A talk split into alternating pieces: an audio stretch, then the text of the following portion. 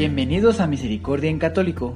La finalidad de este podcast es compartirte la insondable misericordia de nuestro Señor Jesucristo, apoyándonos de literatura de santos como la biografía y diario de Santa Faustina, testimonios, temas para poner en práctica día a día para el crecimiento a la devoción de la Divina Misericordia. Comenzamos. Jesús, yo confío en ti. Muy buen día a todos nuestros hermanitos que nos escuchan nuevamente en este podcast de Misericordia en Católico. Hoy vamos a escuchar un capítulo muy hermoso e interesante. Hoy las dudas de la hermana Faustina serán resueltas por nuestro Señor Jesús directamente y la hermana experimentará el gran misericordioso amor que Diosito le tiene y es una muestra del gran amor que Dios no tiene a todos sus hijos. Espero que les guste mucho y que Diosito los bendiga a todos. Recordando el capítulo anterior. Para no caer presa de posibles ilusiones, la hermana Faustina a veces trataba de distraerse de las inspiraciones interiores que ella encontraba en su alma. El Señor, sin embargo, le seguía llenando de dones, con manifestaciones y gracias, de manera que experimentaba alternadamente momentos de angustia y gozo, durante sus dos años y medio de permanencia en Plock. Pero cuando un día sus muchos sufrimientos llegaron al tope, la hermana Faustina resolvió poner fin a todas sus dudas antes de hacer sus votos perpetuos.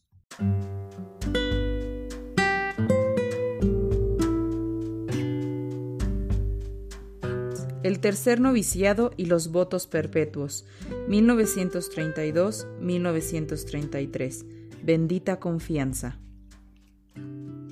Hermana, no irás al tercer noviciado. Yo misma me encargaré que no te permitan hacer los votos, le informó una de las hermanas a Sor Faustina.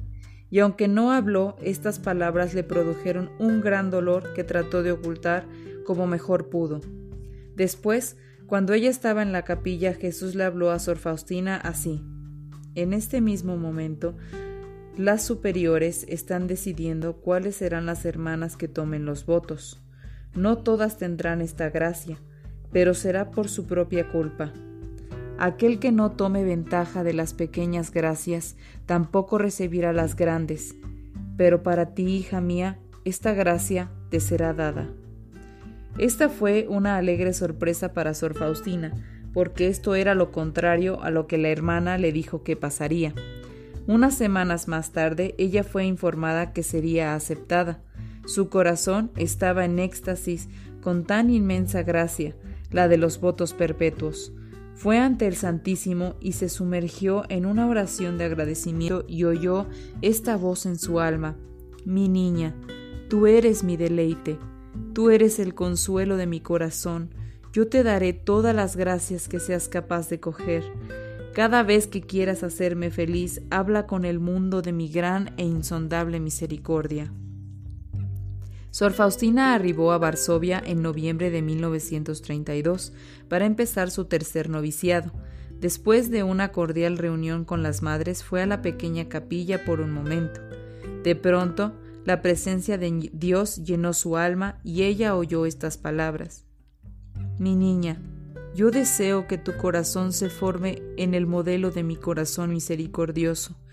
Tú deberás llenarte por completo de mi misericordia. Como la hermana no había tenido todavía retiro ese año, la madre directora Sor Margaret arregló para que ella pudiera tener primeramente un retiro de ocho días, que hubiese sido de mayor provecho. Pero como cierta religiosa estaba muy opuesta a que la hermana fuera, Sor Faustina no pensaba ir a Wallendow.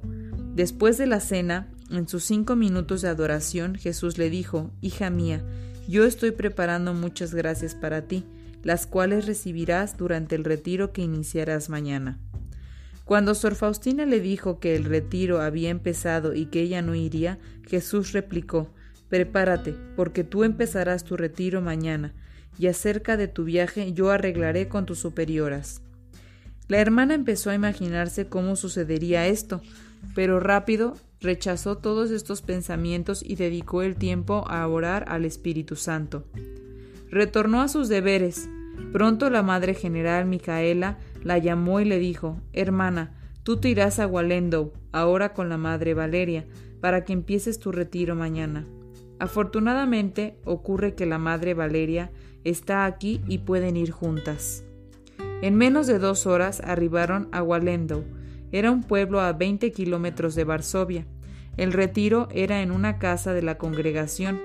La religiosa que se opuso fuertemente a que Sor Faustina fuese al retiro no pudo ocultar su sorpresa y descontento al verla ahí.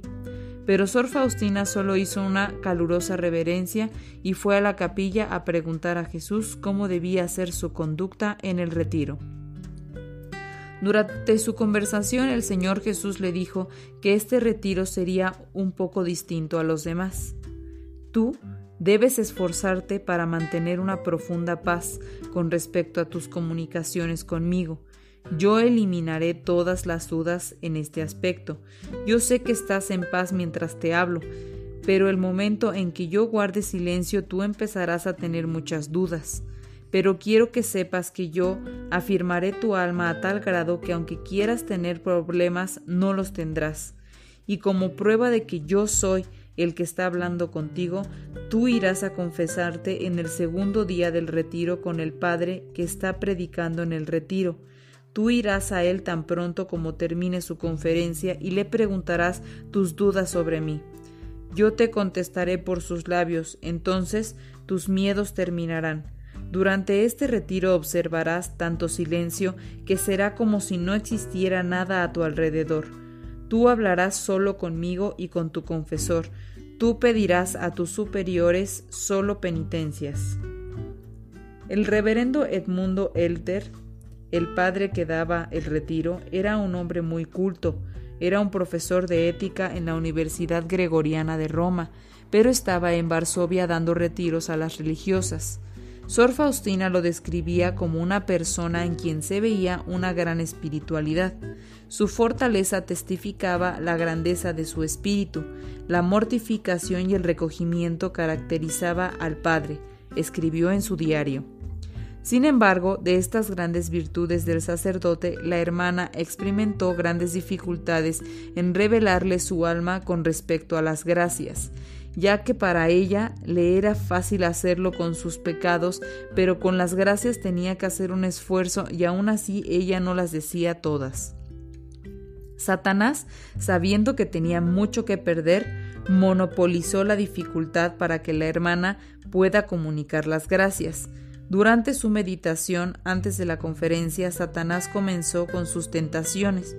Trató de persuadirle a creer que si sus superiores le dijeron que su vida interior era una ilusión, ella debe aceptarlo como tal. ¿Acaso no te dijo la madre, probablemente madre Jane, que el Señor Jesús no se comunica con seres miserables como tú? Este confesor te va a decir lo mismo. ¿Para qué hablar con él de todo esto? Tú solo debes confesar tus pecados. La madre ya te dijo que todo esto de comunicarte con el Señor Jesús solo era imaginación y nada más que histeria. ¿Para qué contarle al confesor? Lo mejor que puedes hacer es descartar esto como una mera ilusión. Cuántas humillaciones has sufrido por ellas y cuántas más te esperan, y todas las hermanas saben que tú eres una histérica. Como respuesta, ella exclamó en su alma Jesús. En ese momento el sacerdote entró y comenzó la conferencia. Habló solamente por poco tiempo como si estuviera de apuro. Luego entró en el confesionario. Al ver que ninguna hermana se acercaba al confesionario, Sor Faustina salió a prisa de su reclinatorio y en un instante entró en el confesionario. No tenía tiempo de dudar. En lugar de reverendarle todas sus dudas anteriores, le empezó a hablar de las tentaciones que acababa de experimentar. El confesor inmediatamente entendió la situación y le dijo Hermana, usted desconfía de Jesús porque Él le trata con tanta consideración. Bueno, hermana, esté en paz. Jesús es su Maestro y su comunicación con Él no es ni imaginaria ni histérica. Tenga conciencia que está en el camino correcto. Por favor, trate de ser fiel a esas gracias. No es libre de huir de ellas. Hermana, no necesita en absoluto contar a sus superiores sobre estas gracias interiores, al menos que Jesús le instruya claramente a hacerlo, y aún así, primero debe consultar a su confesor. Pero si el Señor Jesús le pide algo externo, en ese caso, luego de consultar con su confesor, debe llevar a cabo lo que Él le ha pedido, al precio que sea. Por otro lado, debe contarle todo a su confesor, no existe otra alternativa que pueda tomar, hermana. Ore para que pueda encontrar un director espiritual, de otra manera desperdiciaría estos regalos grandes de Dios. Nuevamente repito, mantenga la paz, está siguiendo el camino correcto, únicamente manténgase fiel a nuestro Señor, sin importarle lo que la gente diga de usted. Con las almas pobres el Señor Jesús se comunica de esta manera tan íntima, y mientras más humilde sea, más se unirá a usted el Señor Jesús. Cuando abandonó el confesionario, su alma se llenó de un gozo tan indescriptible que se alejó a un lugar solitario del jardín para así separarse de las hermanas y hacer que su corazón fluya a Dios estaba cubierta de la presencia de Dios, y en un instante su pequeñez se ahogó en Dios, y en el mismo momento sintió, o mejor dicho, discernió la presencia de las tres divinas personas que moraban en ella. Como predijo Jesús, tenía tanta paz en su alma que se sentía asombrada de haber tenido tantas dudas. Al final de ese retiro, ella hizo dos resoluciones, ser fiel a sus inspiraciones interiores, aun sin tener idea de lo que esto le costaría, y no realizar nada sin antes consultar con su confesor. En el último día de su retiro, desde el momento que se despertó, el espíritu de Sor Faustina estuvo inmerso en Dios. Durante la Santa Misa su amor por él llegó a lo más alto. Luego de renovar sus votos después de la comunión, le vio a Jesús, quien le dijo cariñosamente Hija mía, mira mi corazón misericordioso. Ella escribió Mientras fijaba mi mirada en el sagrado corazón, los mismos rayos de luz que son representados en la imagen como sangre y agua brotaban de ahí y comprendí cuán grande es su misericordia, y nuevamente con cariño me habló Jesús así Hija mía, comunica a los sacerdotes sobre mi misericordia insondable. Las llamas de mi corazón, de mi misericordia me consumen. Yo quiero derramarlas en las almas, mas ellas no creen en mi bondad. En un instante Jesús desapareció, pero durante todo ese día su espíritu permaneció inmerso en la presencia tangible de Dios. A pesar del bullicio que generalmente sigue en un retiro, Nada la perturbaba.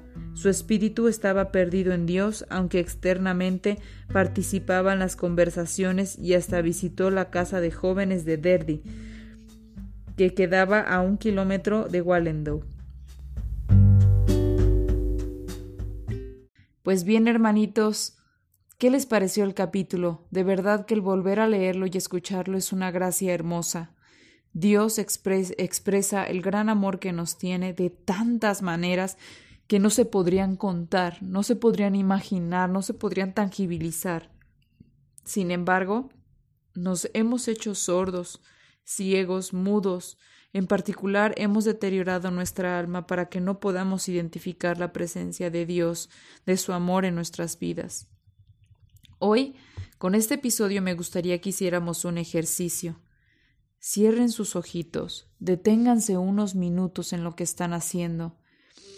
Respiren profundo, imagínense que son ustedes en vez de la hermana Faustina en ese confesionario y que Dios les está hablando con mucho amor, con paciencia y con dulzura a cada uno de ustedes. Hijita, hijito mío, Estoy muy feliz de que hoy estés aquí conmigo. Yo desbordo de amor por ti y te estoy esperando.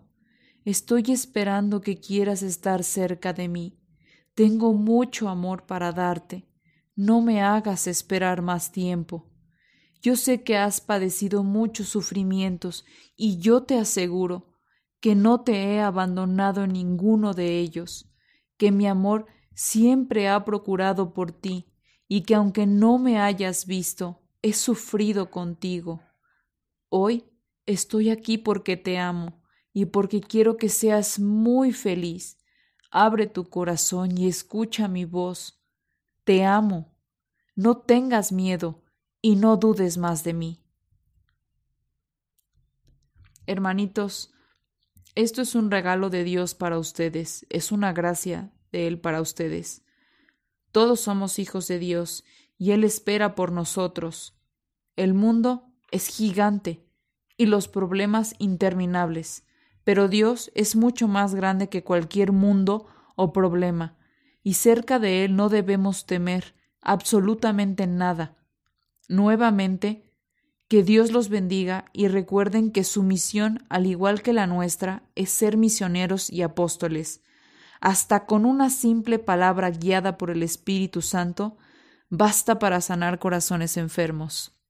Los quiero mucho y nos escuchamos en el próximo audio.